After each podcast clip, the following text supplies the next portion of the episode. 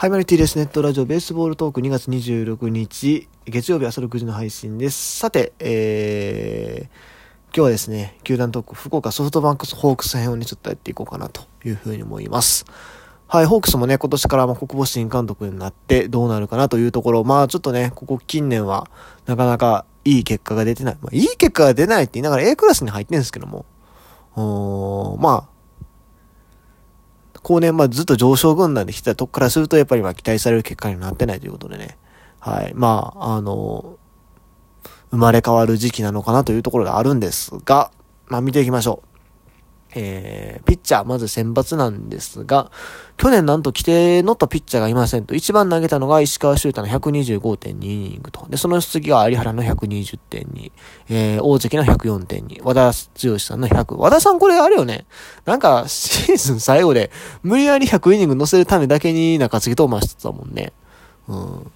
で、その次が、えー、っと、東浜直の99.2。ここは1イニング、0.1イニングなんですけどね、ワンアウト分なんですけど、乗せてもらえなかったんですよね。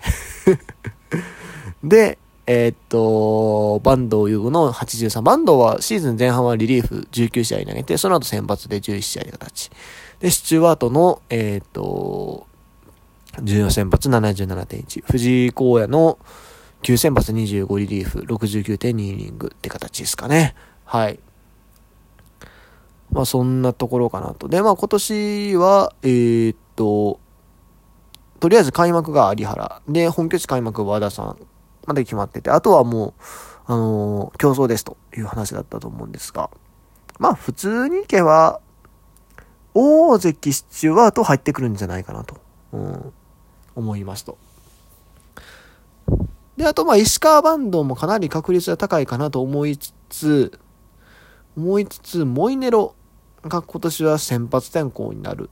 あと、えっ、ー、と、去年リリーフ、まあ、主にビハインドの展開であったんですが、投げてた大津、去年の、えっ、ー、と、ルーキー、今年2年目の選手ですね。これもまた、リリーフから先発になるという話にはなってるので、まあ、この辺りが入ってくるかも。っていうか、まあ、モイネロはね、ほぼ入ってくると思うんですよ。まあ、調整が順調であれば、まあ、いけるタイミングになったら入ってくると思うんですよね。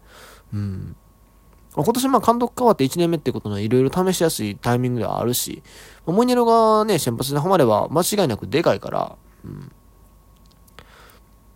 まあ、ある程度期間も長く見て、それなりに良かったらずっと先発使っていくんじゃないかなという気はしてるんですけどね、どうでしょうか。ある程度我慢は、国保さんはするんじゃないかなと思ってるんですけどね。まあ先発はそれなりにはいるのかなという気はします。うん。まあでも石川修太と東山あたりはちょっとやっぱり今年はね、あの、勝負の年ですね。去年防御率4点台なんでね。続いてリリーフなんですけども。リリーフが、これが何人か抜けてますと。えっ、ー、と、まあ、大津がまあ先発転向ですと。で、海能が西武に行きましたと。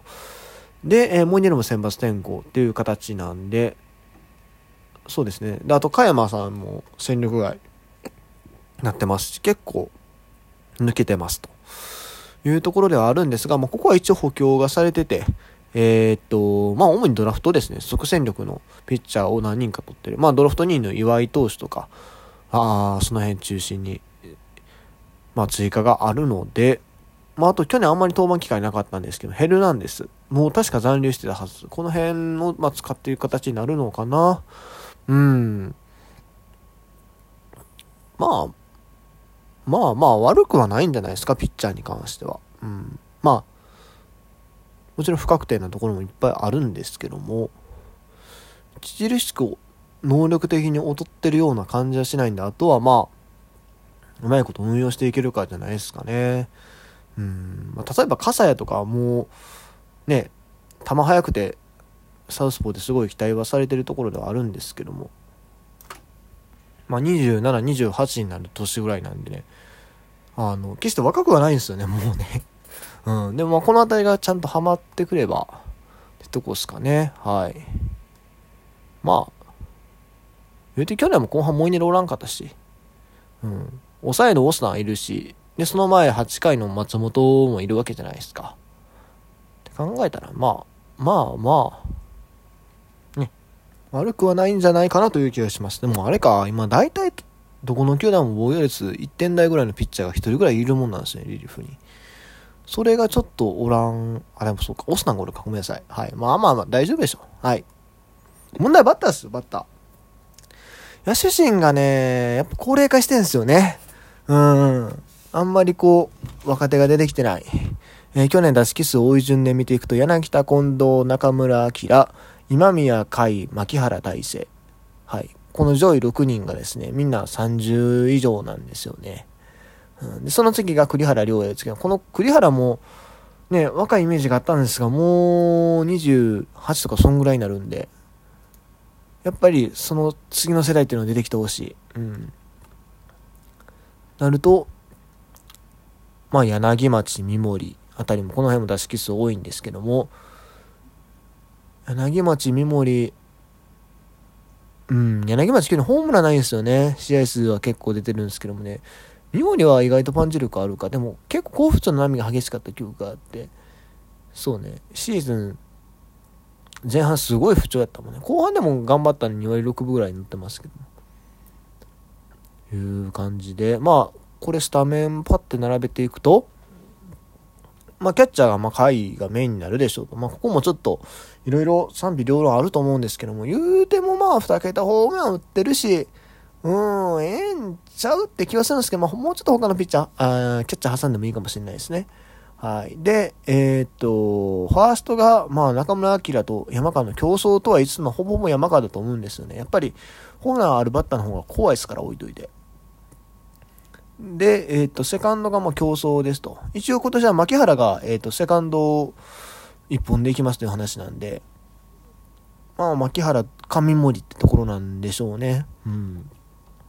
牧原もね、なんか、去年は去年の今頃はセンター一本で行きますとか言ってたんですけどね なんで、ねこう、まあ、ユーティリティなのはもちろんいいんですけども、もうちょっとこう、球団からうまいことポジションを決めてやれんかったんかなっていうか、あの、まあ、シュートとかも結構セカンドで出てた時期あったじゃないですか。まあ、今もほぼほぼが嫌になってますけども、まあ、個人的にはセンター、シュートのセカンド、牧原の方がいいと思うんですけども、そこをなんかもっとこう、ね、早めにうまいこと分けれへんかったんかなっていうのはちょっと気にはなってるんですが、はい。で、えっ、と、サードが、まあ、おそらく栗原なんじゃないかなと。うん。栗原もでもね、もうそんなに若くはないんで、まあ、期待だけでは使ってもらえませんよと。2割3分9厘の13ホームラン。ちょっとまあ期待値よりだいぶ低いよね。やっぱ2割6分の20本ぐらいは期待したいバッターだと思うんで。で、ショートがまあ何円かんやね、今宮と。うん。まあ、たまにカワスとか出てたりしますけども。で、えっと、外野がレフト近藤、センターが、まあ、シュートかな。で、えー、ライト柳田。で、DH で、えっと、ウォーカーってところがまあ基本になってくるんじゃないかなという気はします。うん。まあやっぱ破壊力はあるし、悪くはないと思うんだけど、やっぱ鍵になってくるのはまず一番バッターのクオリティ。うん。おそらく牧原がシュート、どっちかがやると思うんですが、まあ2割7分、あるいはまあ出塁率3割5分ぐらいをどっちかがやってくれればいいんですけども。うーん。まあ、牧原はね、過去に3割、まあ、規定未達やけど打ったと時はあったし、シュートも4割7分ぐらい打ってた時もあったんですけども、まあ、なかなか結構苦しい、まあ、去年はそんなに数字が良くなかったんで、これどっちかがハマればね、いいんですけどね、どっちかが1番、どっちか9番って形になるかなと思うんで。あとやっぱもう一つあるのは若手よね。うん。25以下ぐらいで、まあ、1人でいいからね、とりあえずレギュラー掴んでくれる選手が出てくると面白いんですけども、特にね、あの、まあ、中距離以上のバッターで、打撃が魅力ですって言えるバッターでね、やしてね、1人出てくると嬉しいんですよ。で、実際、まあ、正木選手とか、まあ、柳町、柳町はあんまりパワーないね。去年ホームラン打ってないから。えー、っと、まさき、正木選手とあれか。